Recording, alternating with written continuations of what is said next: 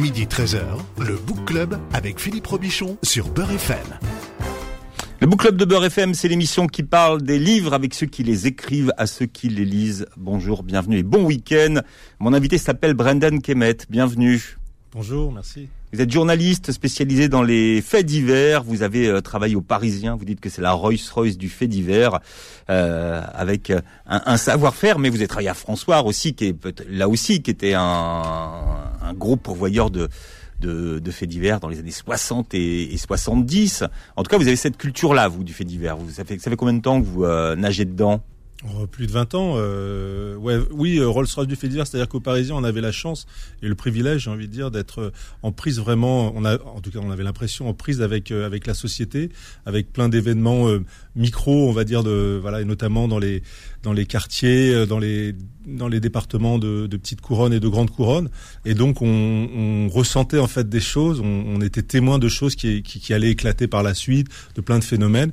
Et au, en matière de faits divers, on était, on va dire on, on, est, on, est, toujours, ça l'est toujours, mais je suis suis plus, mais en première loge en fait de, de ce qui peut se passer, euh, euh, et notamment dans les, dans tout, mais notamment dans, dans, la délinquance et dans la délinquance organisée. Quoi. Vous êtes co-auteur de Maghreb Connection, la saga secrète du grand banditisme français. C'est chez Robert Laffont. Ça se lit comme un thriller, je l'ai dévoré. Alors évidemment, ça n'a rien à voir avec la French Connection hein, quand on parle de, Maghreb Connection. Et vous dites que longtemps, il n'y a pas eu de véritable euh, histoire du milieu maghrébin. Euh, qui sont ceux qui se revendiquent euh, de ce milieu maghrébin? Il y en a ou pas? Alors, je suis pas sûr qu'il y ait une revendication du milieu maghrébin. C'est pas comme ça que je dirais que ça se présente. En fait, c'est surtout parce que euh, parce que dans l'histoire, l'historiographie, on va dire, du milieu du, des voyous français, c'est beaucoup les milieux corses, milieu corse, milieu marseillais, milieu lyonnais, et, et, on va dire les maghrébins ont été euh, un peu ostracisés, mis à l'écart pendant de longues années. Donc il n'y a pas, euh, il n'y a pas des gens qui se revendiquent vraiment du milieu, euh, du milieu, on va dire maghrébin. Il y a, y a eu et il y a euh, un, milieu kabyle en tout cas avec des, des personnalités voilà très connues euh, le gros le gros Jeff Michel Pied-Noir des gens comme ça des personnalités connues en tout cas à Paris. C'est des, des, pseudos hein, parce que y a, les, les, pseudos correspondent pas forcément au, au, prénom initial d'ailleurs. Bon, alors Jeff oui mais alors ça c'est des dérivés hein, ouais. souvent de prénoms euh, ou des, des, pseudos parce que euh, quand on est voyou il vaut mieux pas qu'on sache votre nom. Donc c'est plus facile effectivement d'être connu sous un sous un pseudo que d'être immédiatement reconnaissable par son nom de famille par exemple mmh. alors votre livre est chronologique Sauf que paradoxalement, vous commencez par un événement de 1976, c'est le braquage de la Société Générale sur l'île Saint-Louis. Pourquoi est-ce que vous faites démarrer euh, votre histoire à ce moment-là et de quoi cet événement est-il le révélateur? Alors d'abord parce que c'est une affaire assez exceptionnelle et, peu connue. Euh, c'est un, un, casse en sous-sol, on va dire dégoutier, euh, à l'image de ce qui a été fait par euh, Spadjari et, et, dans les égouts de Nice. Dans les égouts de Nice, mm. un mois plus tôt. Donc là, ça s'est passé en août 76, le, le, le week-end du 15 août. Euh, d'abord, ils n'ont jamais été pris en plus. Euh, il y a un peu un mystère sur ce qui a pu faire ça. Et puis euh, on ne connaît pas non plus le butin. Et c'est une affaire bon qui a un relief particulier parce que c'est l'île Saint-Louis, c'est le cœur historique de Paris. Il y avait des personnalités qui vivaient sur l'île Saint-Louis comme comme Madame Pompidou. Euh, il y avait des, people. Il y avait Georges Moustaki qui était là en voisin, qui habitait au-dessus et qui sans doute s'est fait d'ailleurs voler des choses. On ne sait pas trop. Et puis c'est une affaire emblématique parce que elle met peut-être pour la première fois, euh, en tout cas dans les, personnes dont nous on a, réussi un peu à trouver qui avaient pu euh, participer. Il y a, on va dire, des voyous traditionnels. Enfin, peut-être pas si traditionnels que ça, parce que c'est les voyous d'après-guerre, euh, on va dire gaulois, et encore que ça se discute, parce qu'il y avait beaucoup d'Italiens, des gens de la banlieue sud de Paris. Et puis, il y a, euh, on va dire, des, ouvriers, des bras, qui sont euh, des enfants de, de Kabyle euh, ou des enfants de l'immigration algérienne qui pour la première fois sont on a l'impression, en tout cas, il y, a, il y, a, dû y avoir un peu avant, mais là vraiment sur une très très grosse affaire, la plus grosse, une des plus grosses affaires de ce type euh, dans les années 70. Donc c'est une évolution de ce milieu qui était longtemps mis de côté, qui était euh, le milieu, on va dire, on appelait ça le milieu nord-africain, vous savez, euh, qui était euh, beaucoup sur le proxénétisme dans les années 50-60 et qui là sort un peu de, de ses limites et euh, va croiser avec des, des personnalités euh, du milieu, des vrais voyous mmh. euh, français. Alors en gros, vous commencez aux années 50. Hein, même si vous balayez un petit peu la période euh, avant, c'est une période qui est très importante parce que finalement c'est la période de la guerre d'Algérie. Et euh, vous expliquez comment le, le, le eh bien le, le combat qu'il y avait entre le MNA et le FLN ont eu euh, un impact sur ce qui se passait euh, d'ailleurs dans la pègre euh, nord-africaine. Euh, donc les, les, les, les, Algériens, on, disait quoi les, les, Algériens à l'époque, vous dites quoi pour quand ils arrivent à Paris? Alors le terme algérien arrivait bien plus tard parce qu'il faut savoir que dans le, les Algériens jusqu'aux années 40-50 désignaient en fait les, les pieds noirs. On, parlait du milieu algérien qui était essentiellement le milieu euh, pieds noirs et juifs pieds noirs oranais alors que euh, le milieu, on va dire, maghrébin, qui n'existait pas vraiment, en tout cas qui était très ostracisé, était euh, désigné comme nord-africain. En fait, c'était le grand terme nord-africain. Nord voilà. Et ce sont euh, essentiellement des Kabyles au départ. Euh, et, et absolument, surtout sur Paris et, et Lyon, euh, euh, d'une grande, une grande communauté kabyle euh, qui, en fait, bon, qui, qui, correspond aux vagues d'immigration. Hein, et donc, c'est forcément, la, la, en tout cas à Paris, la vague majoritaire, beaucoup de Kabyles, donc qui est surreprésenté dans le milieu, on va dire, de, du banditisme hmm. de l'époque. Alors, ils s'installent à Pigalle, où ils vont déloger les, les Corses. C'était quand même une sacrée guerre, ça, de déloger les Corses de Pigalle. Alors, ils s'installent euh, difficilement parce qu'ils sont euh, évidemment plutôt au départ sur la Goutte d'Or, le boulevard de la Chapelle, où ils ont repris d'ailleurs des territoires qui appartenaient, enfin qui appartenaient, qui étaient maîtrisés par le milieu, on va dire euh, corse, corso-marseillais et le proxénétisme, et ils vont s'installer euh, plus vers l'ouest, donc vers la place Pigalle, vers ces zones-là, qui sont des zones 100% corse euh, depuis euh, plus de, on va dire quoi, 30 ans, qui sont dominées par les Corses. Et évidemment, on les attend pas à bras ouverts.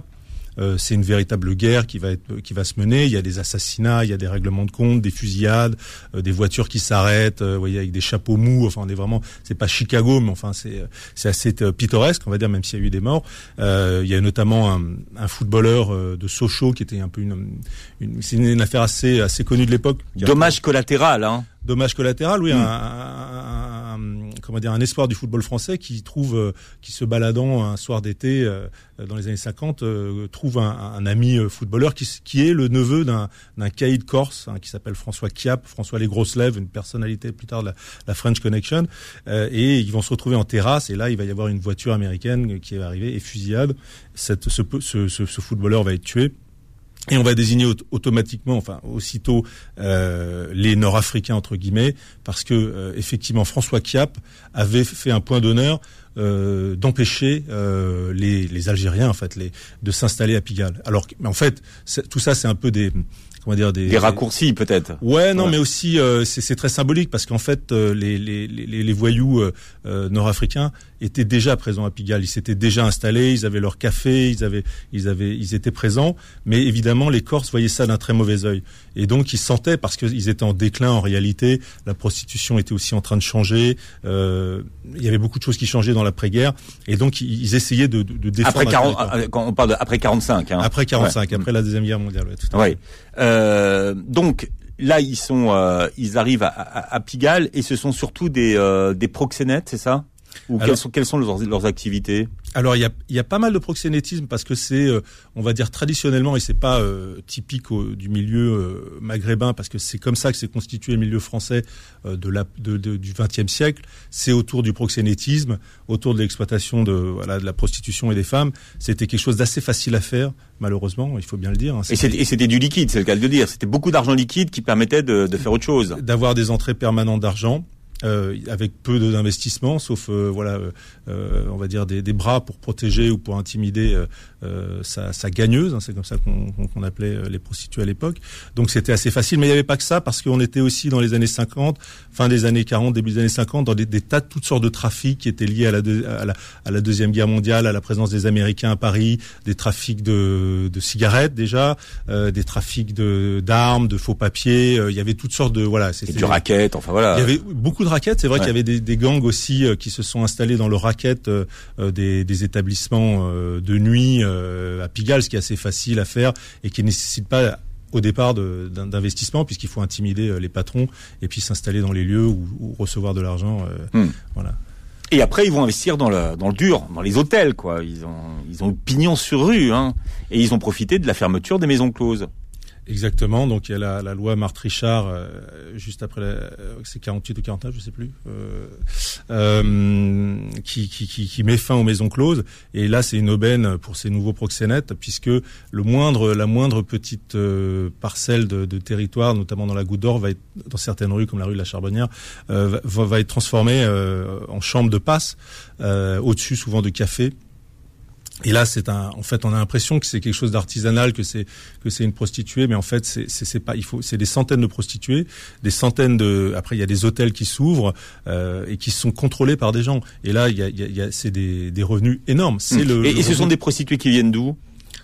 Ah, alors il y a toutes sortes, il y a toutes sortes de, de prostituées qui, mmh. enfin, elles viennent de, de, de, toute la France, elles viennent, elles viennent euh, des, des, des, des, colonies hein, françaises de l'époque, elles viennent d'Afrique du Nord, elles viennent de nombreux endroits. Mmh. Euh, c'est pas spécial. En fait, il n'y a pas de, euh, il n'y a pas de, de, de spécificité euh, sur tel ou tel arrondissement. Mais euh, on disait euh, beaucoup que le, la goutte d'or, c'était un peu le, la punition parce que c'était des, des hôtels. Enfin, c'est assez. Qu'on a appelé plus tard l'abattage d'une certaine façon. Voilà, c'était hmm. des maisons d'abattage où, il y avait des passes, des centaines de passes le week-end. C'était quelque chose d'assez d'assez terrible, quoi. Par fille, hein.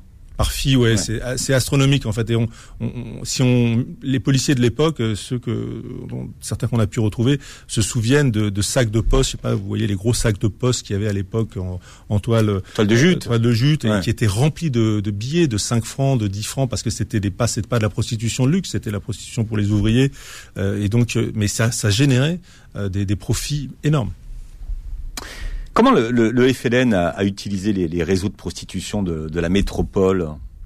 Alors euh, c'est une histoire qui est pas très très connue. Elle est pas du tout connue. Non, j'avais jamais dit ça. Euh, non, elle est, elle est, elle est un peu masquée. Personne n'a trop envie d'en parler parce que euh, la vérité c'est que les voyous, euh, les proxénètes et trafiquants, euh, on va dire algériens, qui étaient installés à Paris à l'époque, se sont ralliés. Alors de force ou pas euh, avec euh, avec le, le FLN euh, et qui a, ils ont été utilisés tout leur, réseau ont été utilisés les armes la fausse monnaie les faux mm. papiers etc et donc ils ont beaucoup travaillé forcé ou pas hein, parce qu'ils ont beaucoup cotisé à l'effort de guerre en tout cas. Voilà ils n'avaient pas le choix et ce que disent aussi les observateurs de l'époque, hein, ce qu'on a retrouvé dans les écrits, c'est que ils, ils, ont été poussés par le FLN à aller vers euh, vers Pigalle, à aller prendre de nouveaux territoires, pour avoir de nouveaux profits et, et notamment déloger les Corses.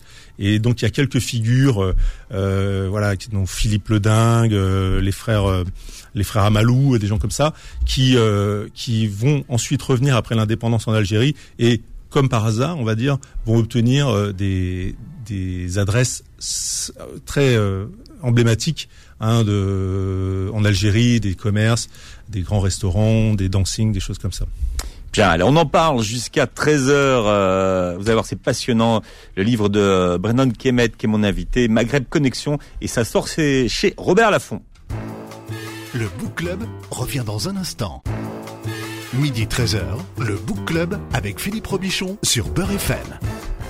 Voilà, c'est le livre de l'été, ça se lit comme un, polar, ça s'appelle Maghreb Connexion, la saga secrète du grand banditisme français. C'est chez Robert Laffont. Un des co-auteurs est avec nous aujourd'hui jusqu'à 13h. C'est Brendan euh, Kemet et vous êtes journaliste spécialisé euh, dans les dans les faits divers. Hein. Vous êtes penché sur cette histoire euh, pendant cette histoire de laquelle les Maghrébins ont été ostracisés pendant longtemps. Ils n'étaient pas sur la photo. On parlait des Marseillais tout à l'heure. On parlait de tous les tous les des, des Corses, mais les Maghrébins faisaient pas partie de la photo. Non, euh, d'abord on voulait pas qu'il soit sur la photo. Hein. C'est ce qu'on a découvert hein, au fil de nos recherches avec euh, avec Stéphane Selami hein, pour ce livre. C'est que euh, et d'ailleurs ça, ça, ça, se voit dans les années 60, c'est qu'il y a cette crainte. C'est une sorte de euh, qui fait écho d'ailleurs à ce qu'on voit aujourd'hui, mais c'est la crainte de la montée euh, du milieu. Euh, à l'époque, on disait nord-africain, dans la prostitution, des fantasmes incroyables et des, des propos assez étonnants, parce que il y a toute une littérature, on va dire d'extrême droite, de, des journaux de, de droite, voilà, très très durs, qui disent en fait que les proxénètes maghrébins vont asservir en fait les femmes françaises, qui sont brutaux, etc. Comme si en fait il y avait le il y avait le mythe du proxénète. Oui le maghrébin. Voilà, euh, incroyable, comme si en fait les, les, les, proxénètes corses étaient des gens très doux, euh, très sympas avec les femmes, comme si voilà, c'est pas c'est pas ça du tout. Évidemment que le proxénétisme c'est quelque chose de très dur, c'est un mélange en plus de, de séduction parce que on n'arrive pas sur le trottoir, on force pas nécessairement à l'époque ces femmes à aller, à aller sur le trottoir. C'est il y a d'abord c'est des souvent on disait des bretonnes ou des, des, des gens qui venaient de, de province qui arrivait à Paris et qui était pris en, en main par un, beau gosse hein, dans un bar, quelqu'un avec des beaux vêtements, euh, quelqu'un qui avait de l'argent, qui brillait, qui fait miroiter un peu une vie comme ça euh, de plaisir. Et puis très vite, euh, de la séduction on va passer à, quelque chose de plus euh, de voilà de, la menace ou c'est assez complexe et puis on les on, les envoie sur le sur le trottoir mais euh, en fait ces techniques là elles ont été utilisées par les Corses comme comme par leurs successeurs euh, dans les années 60 donc en fait il n'y avait pas de mmh. spécificité par contre il y avait une crainte on va dire sans doute raciste en fait, hein, racial. On voit pas, je vois pas trop d'autres explications à ça. Quoi. Mhm. Euh, quel est l'âge d'or finalement du, du Pigalle tenu par les Maghrébins? C'est quelles années? Alors, je ne sais pas s'il y a eu vraiment un âge d'or du Pigalle, des, parce qu'en fait, euh, l'arrivée de, de, de, des proxénètes euh, nord-africains euh, à Pigalle correspond à, en fait à la fin de Pigalle, parce que c'est la fin du. En fait, euh, les hôtels de passe vont être démembrés un à un. Il va rester une, une prostitution, on va dire, pas très importante. Donc, ils arrivent vraiment à la fin. Les Corses, en fait, sont et les Marseillais, enfin surtout les Corses, sont en train de refluer en train de quitter Pigalle. Donc en fait, il laisse les miettes à un milieu, euh, on va dire, euh, qui arrive. Il n'y a pas que des, Algériens ou, des Tunisiens, mais euh, ils vont, on va dire, dans les années 80, c'est un peu la fin. On voit arriver d'ailleurs des Tunisiens. On parle de milieu algéro-tunisien à l'époque mais qui va se concentrer surtout sur le, trafic de stupes finalement, hmm. puisque le proxénétisme, les, enfin dire les belles heures ou les grandes heures, et je dis ça vraiment entre guillemets, hein, sont déjà passées. Quoi. Hmm. Alors il y a beaucoup de, figures euh, en couleur que vous faites sortir de, l'histoire. Il y a le petit Abbesse, euh, le parrain de la goutte, la goutte d'or. Lui, pourquoi c'était le parrain? Parce qu'il avait beaucoup d'hôtels de, passe euh, rue de rue de la Charbonnière notamment à la Goutte d'Or. C'était des figures en fait d'ailleurs, on n'a même pas son, véritable nom, mais des figures qui planaient au-dessus de, ces quartiers, qui étaient impossibles à identifier pour, hmm. pour la police. Les gens, en fait, ne savaient pas qui étaient les propriétaires vraiment de ces, de ces, euh, de ces immeubles. Et ce qui est marrant avec le petit Abbesse, c'est qu'en fait, euh, il apparaît, en tout cas euh, sous d'autres traits, donc dans le film Le Grand Pardon, hein, sous les traits de, du père d'ailleurs de, de, Reda Kateb, hein, du comédien, et qui, qui rencontre le parrain juif de l'époque, donc euh, euh, Raymond Bétoun, euh, pour une sorte de négociation. Mmh.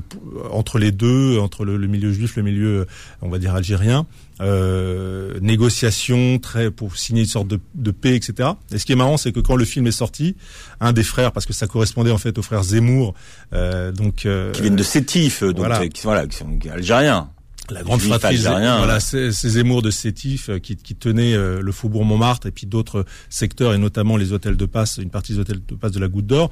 Et donc, à la sortie du film Le Grand Pardon, on a dit oui, alors il peut y avoir des négociations entre grands voyous, mais, mais cette scène est totalement euh, délirante, etc.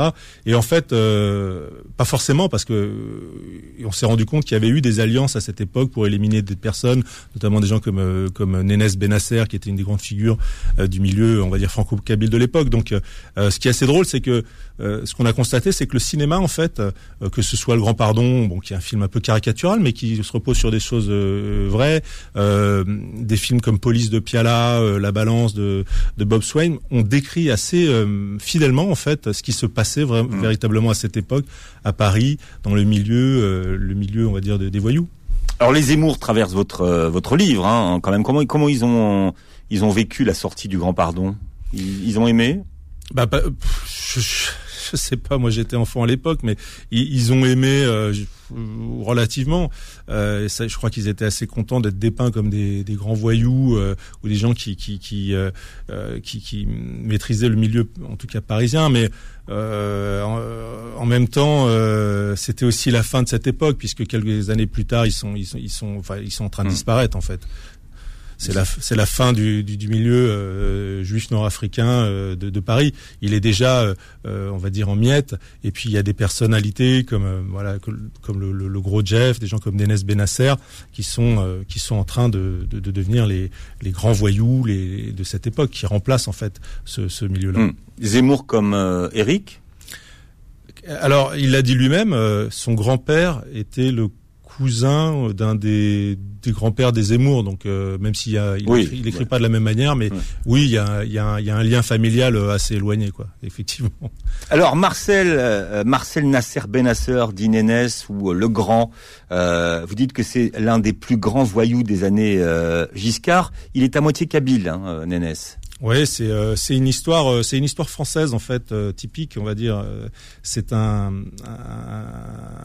un, homme qui est né dans pendant la guerre dans, à Paris, dont le père est kabyle, il vient de, de Sédouk et dans la mer est française. Euh, et euh, il travaille dans des usines automobiles. Euh, c'est quelqu'un qui, qui est arrivé très très jeune en France, juste avant juste avant la guerre, et puis qui va d'ailleurs, selon sa famille, hein, va être viré, licencié pour avoir pour avoir pris la défense de, de travailleurs algériens dans les usines dans les usines automobiles. Euh, et son, ils vont ensuite euh, faire travailler sur les marchés. Ce fils euh, adoré, on va dire, de, dans la famille, va, va, très mal tourner, sans doute, on va dire parce qu'il est dans un secteur où voilà difficile cette époque c'est la banlieue sud de Paris euh, des concentrations de, de, difficultés sociales et il va faire des mauvaises rencontres tout simplement euh, hmm. puisque on est à l'époque euh, bon on aura les un peu les blousons noirs et puis après les ceux qui vont sortir qui vont être dans les maisons de correction à Savigny-sur-Orge tout ça tout un milieu qui qui se crée dans la banlieue sud de Paris et qui va devenir un milieu très délinquant hmm. Et lui, il baigne là-dedans, il grandit là-dedans. la banlieue sud hein, de, de, de Paris, ça c'est vraiment un des viviers. Oui, bah ça, ça correspond. On a appelé ça la, la ceinture rouge, hein, euh, puisque c'était euh, des, des, des, banlieues communistes avec des fortes concentrations de population. On a on a délogé tout ce qu'on appelait euh, les les gens de la zone qui habitaient pour construire le périphérique. Il y avait toute cette zone inconstructible qui ont été relogés dans des bars, dans, dans, dans, ces dans, ces dans ces secteurs qui sont extrêmement denses en fait, avec des populations. voilà, c'est très très dense et c'est un, un, véritable foyer. Euh, délinquant, hein, il faut hmm. bien le dire.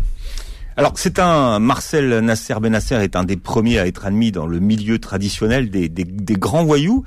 On lui prête beaucoup de beaucoup d'aventures. On, le retrouve notamment sur l'un des grands scandales de la Ve République, c'est euh, le suicide de Robert Boulin, un, ministre de, de Giscard, un ministre de euh, du travail qui officiellement s'est suicidé sans que on sache vraiment ce que son nom vient de faire dans l'histoire d'ailleurs.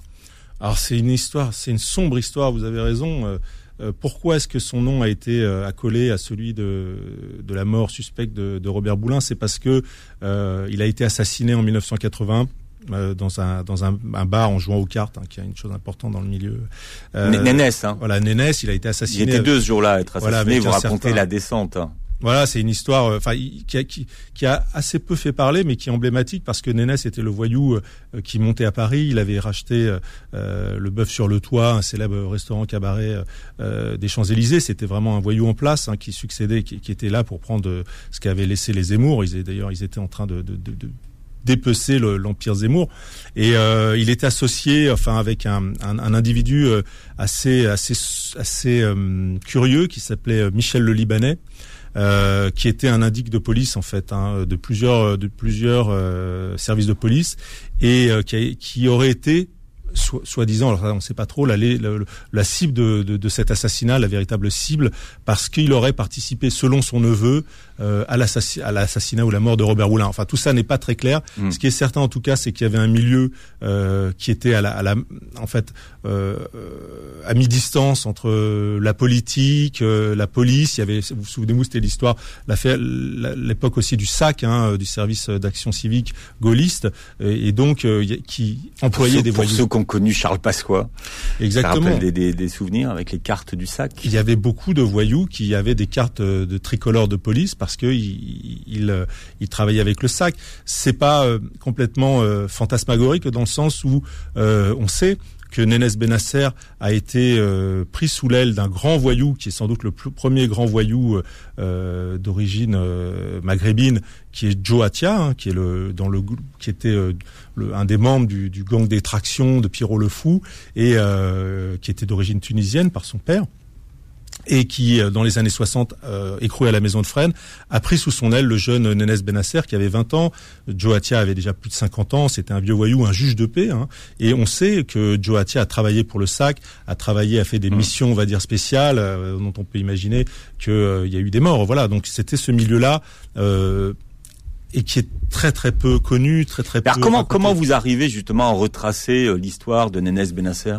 Comment vous faites? Vous n'allez pas sur Wikipédia ah non, il y a, a, pas grand-chose, je pense, sur Wikipédia sur Nénès Benasser, et c'est dommage parce que c'est une, une, figure du milieu, mais c'est un ensemble de choses. En fait, on a eu la chance, on a eu la chance de parler à sa mère, euh, qui est une, une, dame qui a plus de, de 90 ans et qui vit en Kabylie, euh, qui retournait, euh, enfin, qui est pas retournée puisqu'elle n'était pas kabyle, c'est son mari qui était kabyle, mais elle est, elle est allée vivre en Kabylie et qui nous a raconté euh, des, des, événements euh, de la vie de, de, son fils. On a eu aussi ses neveux qui nous ont confié des, des, des éléments familiaux, même s'ils savent très peu de choses parce que pour eux, ce sont pas des voyous ces gens. Hein. ce sont euh, simplement des gens qui, dans leur entourage, ont eu un oncle qui était un voyou et qui mélangeait pas en fait euh, mmh. ces histoires. Donc il voilà, il y, a eu ça. Il y a aussi, euh, on a aussi des, des, des, témoignages de policiers qui ont connu cette époque. Donc tout ça est, est très très oral en fait. Hein. Il y a peu de il y a peu de comment dire de, de traces écrites. Donc il faut, nous on donne les éléments qu'on a pu récupérer euh, et puis les gens se feront une idée euh, de ce qui a pu se passer. Voilà, et cette histoire, elle est dans votre livre Maghreb Connexion chez Robert Laffont. Vous êtes notre invité jusqu'à 13h. Le Book Club revient dans un instant. Midi 13h, le Book Club avec Philippe Robichon sur Beurre FM. On parle du milieu, du milieu maghrébin ce matin dans cette émission à l'occasion de, la sortie d'un livre événement qui s'appelle Maghreb Connexion, la saga secrète du grand banditisme français chez euh, Robert Laffont et un des co-auteurs est avec nous aujourd'hui, c'est euh, Brendan Kemet qui est euh, journaliste spécialisé dans les dans les faits divers. On parlait du milieu kabyle, mais après il y a eu le milieu oranais. Oui, euh, ça correspond, je crois, aux, nouvelles vagues d'immigration et euh, l'arrivée euh, des gens de, l'Ouest, hein, de l'Algérie, qui vont euh, supplanter, hein, on a l'impression, en tout cas, être beaucoup plus visibles que les que les que les Kabyles hein, qui étaient arrivés plus tôt et, donc il y a ce nouveau milieu qui arrive euh, qui est fait euh, notamment de, personnalités comme euh, Mohamed Amimer dit le grand Momo de Noisy-le-Sec et qui va rallier la bande de, de Montreuil qui est un, un, cas très intéressant parce que euh, Momo Mimer qui, qui, qui est, euh, a été le filleul de, on va dire, hein, en, en, crime, en banditisme de Titi Pelletier, qui était l'homme de la Société Générale de l'île Saint-Louis. Donc il y a une filiation. La, boucle est bouclée, hein, dont, dont, dont, vous parlez en, en, début de votre livre, justement. C'est ça, euh, parce que tout simplement, euh, les voyous euh, ne sont pas des, philanthropes ou euh, ne font pas ça par solidarité. C'est qu'ils voient arriver des jeunes qui ont faim, qui ont envie, qui ont, qui sont, qui sont prêts à faire des, voilà, à faire beaucoup de choses. Donc ils les prennent sous leur aile, non pas pour les, par solidarité, mais pour, pour, pour utiliser en fait ces, ces forces qui, qui, arrivent, hein, ces forces vives, mmh. et qui sont utiles pour toutes sortes de mauvais coups.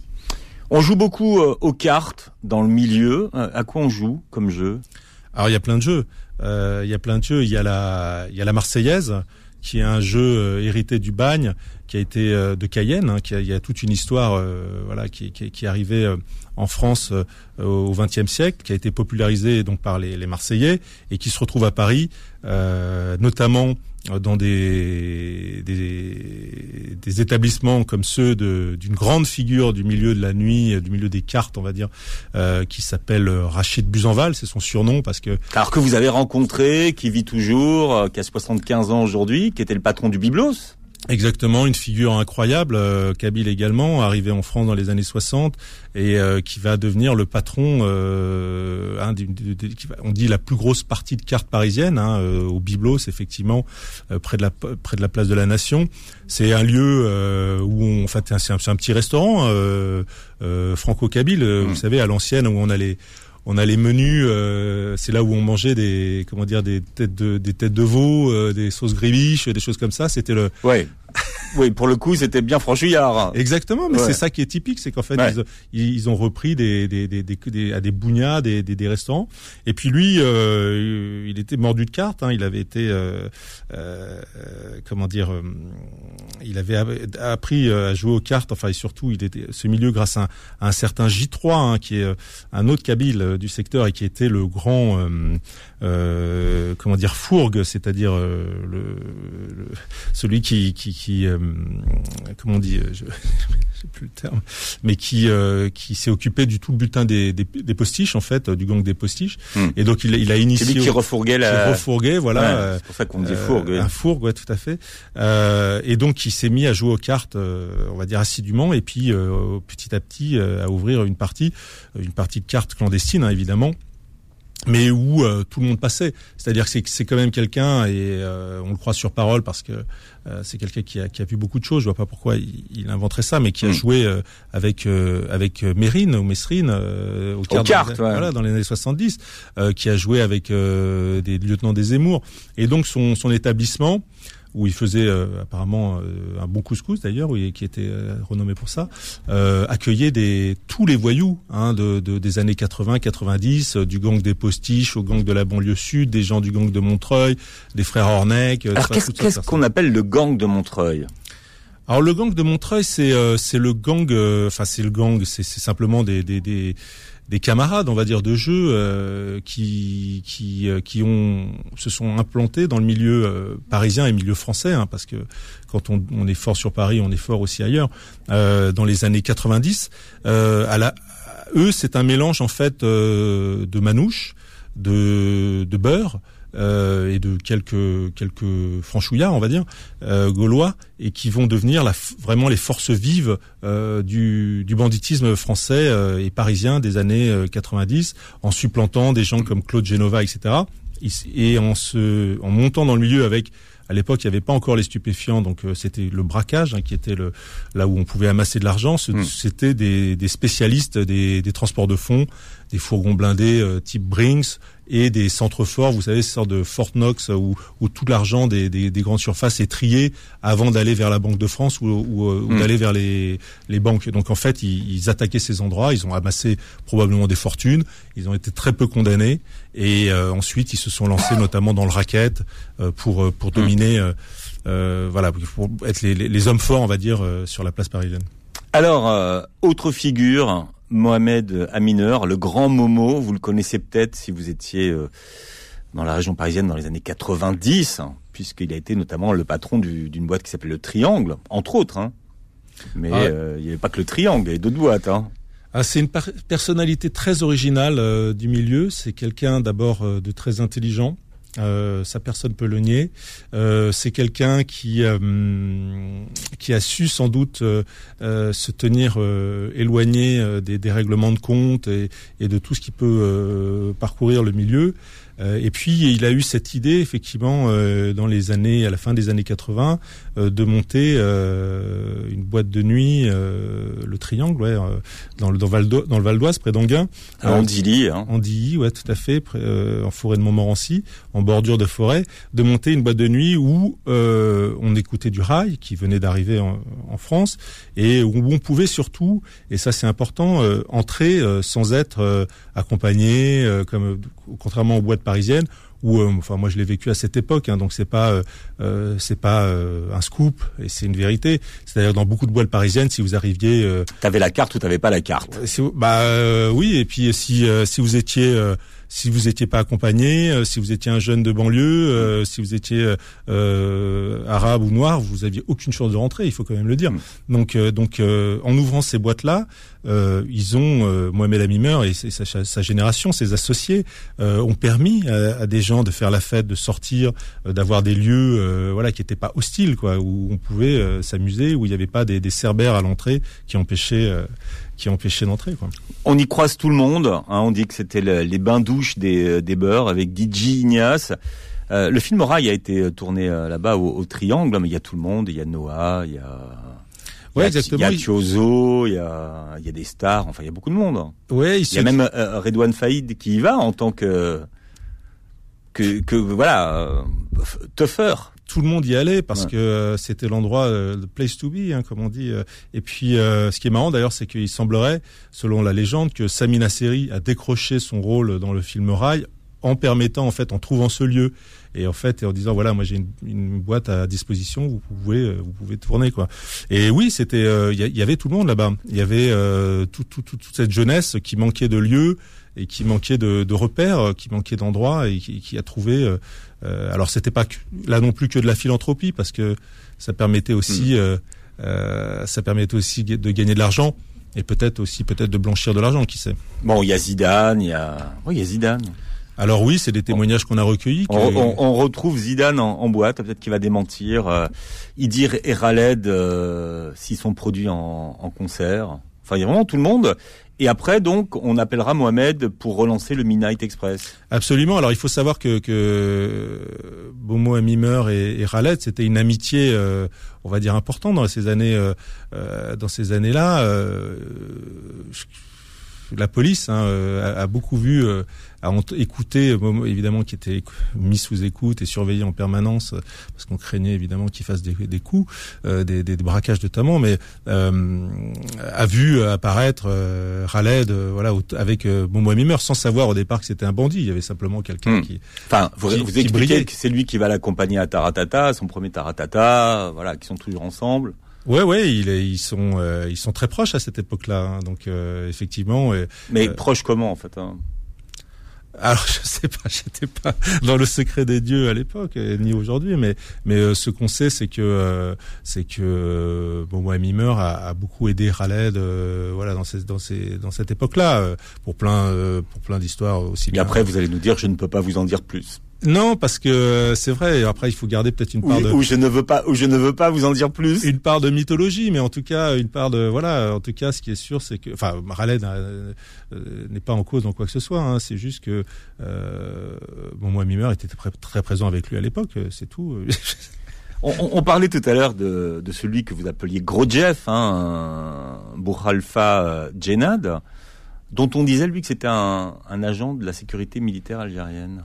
Alors c'est effectivement ce qui se dit dans le dans le dans le milieu euh, dans le milieu parisien et dans le milieu des voyous. Alors euh, il y, a, quelques raisons de dire ça, c'est que euh, il a été peu inquiété pendant pendant de longues années. Il était apparemment protégé par des services de police. Ça a été très difficile à l'époque. C'était la ça s'appelait la deuxième DPJ qui rayonnait sur le secteur du 18e arrondissement euh, et qui a réussi finalement à le à l'interpeller et à le faire tomber pour une affaire de d'héroïne. C'était des, principaux euh, parmi les principaux pourvoyeurs d'héroïne à Paris dans les années 80-90. Euh, mais il a été longtemps évidemment protégé et même aujourd'hui, voilà, il y a une certaine proximité avec avec des services de police. Pourquoi En fait, euh, il y a une explication sans doute, c'est que c'est quelqu'un qui euh, qui n'avait pas la nationalité française hein, euh, puisque était né en Algérie et que, qui s'est trouvé sans doute très jeune, fragilisé par ça. C'est-à-dire qu'il était sous la menace de, voilà d'expulsion. Donc ça le rendait, on va dire, vulnérable et ça, ça a sans doute permis à des services de police de, de travailler avec lui. Vous voyez, pour une sorte de un peu de, de chantage hmm. et de protection. Quoi. Les frères euh, Ornec, quel lien ils ont avec cette euh, Maghreb connexion? Bah, les frères Ornec, en fait, qui sont les plus connus euh, du, milieu, on va parler de la bande de Montreuil, du gang de Montreuil, qui sont les figures de proue, hein, qui sont trois, une fratrie de, de manouches. Euh, on a beaucoup parlé d'eux, mais finalement, s'ils ont, sont implantés, ils ont grandi, puisqu'ils sont allés jusqu'à à menacer et même à récupérer une partie des actifs, on va dire, des, des corsos marseillais à Paris. s'ils sont, s'ils ont, ils ont monté dans le milieu, ils n'étaient évidemment pas seuls, ils étaient euh, accompagnés de gens comme euh, Mohamed Amimer, comme euh, Nordine Mansouri Dilajlé, euh, Imed Moyedine, euh, Dijo, qui étaient des voilà, ces personnalités-là qui les ont qui marchaient la main dans la main avec eux, qui c'est des, des, des, hmm. des, amitiés très anciennes et qui, qui persistent aujourd'hui. Redouane, Redouane Faïd qui allait donc au Triangle, il fait pas partie de cette histoire? Alors Redouane Faïd, c'est une personnalité, euh, alors lui, on va dire à part, on va dire parce que déjà, euh, il vient d'un secteur euh, très éloigné de la région parisienne qui est, qui est Creil. c'est quelqu'un qui s'est fait tout seul, un petit peu, qui a voulu être à l'image de ces grands bandits, on va dire, des, grands voyous, et qui, qui a sans doute beaucoup souffert de ne pas avoir cette, cette étiquette de grand voyou, de membre du milieu. Il a tout fait pour essayer de l'avoir.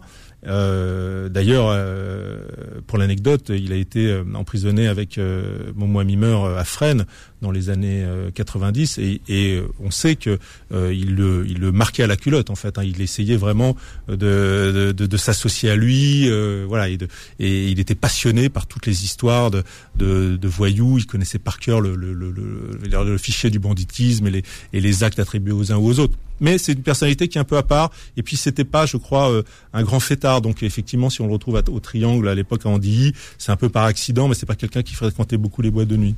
Bon, la suite est dans votre livre euh, Maghreb Connection, la saga secrète du grand banditisme français chez Robert Laffont. Voilà, il y a énormément de personnages euh, oubliés qui étaient passés sous les radars de l'histoire du banditisme aujourd'hui que vous ressuscitez. Et certains sont encore vivants d'ailleurs et peut-être même nous écoutent aujourd'hui. Merci d'avoir été avec nous. Merci à vous. Voilà, vous réécoutez l'émission en podcast sur euh, beurrefm.net et puis vous regardez la vidéo de l'émission sur notre chaîne YouTube. Passez un bon dimanche. Retrouvez le Book Club tous les dimanches de midi à 13h sur Beurre FM.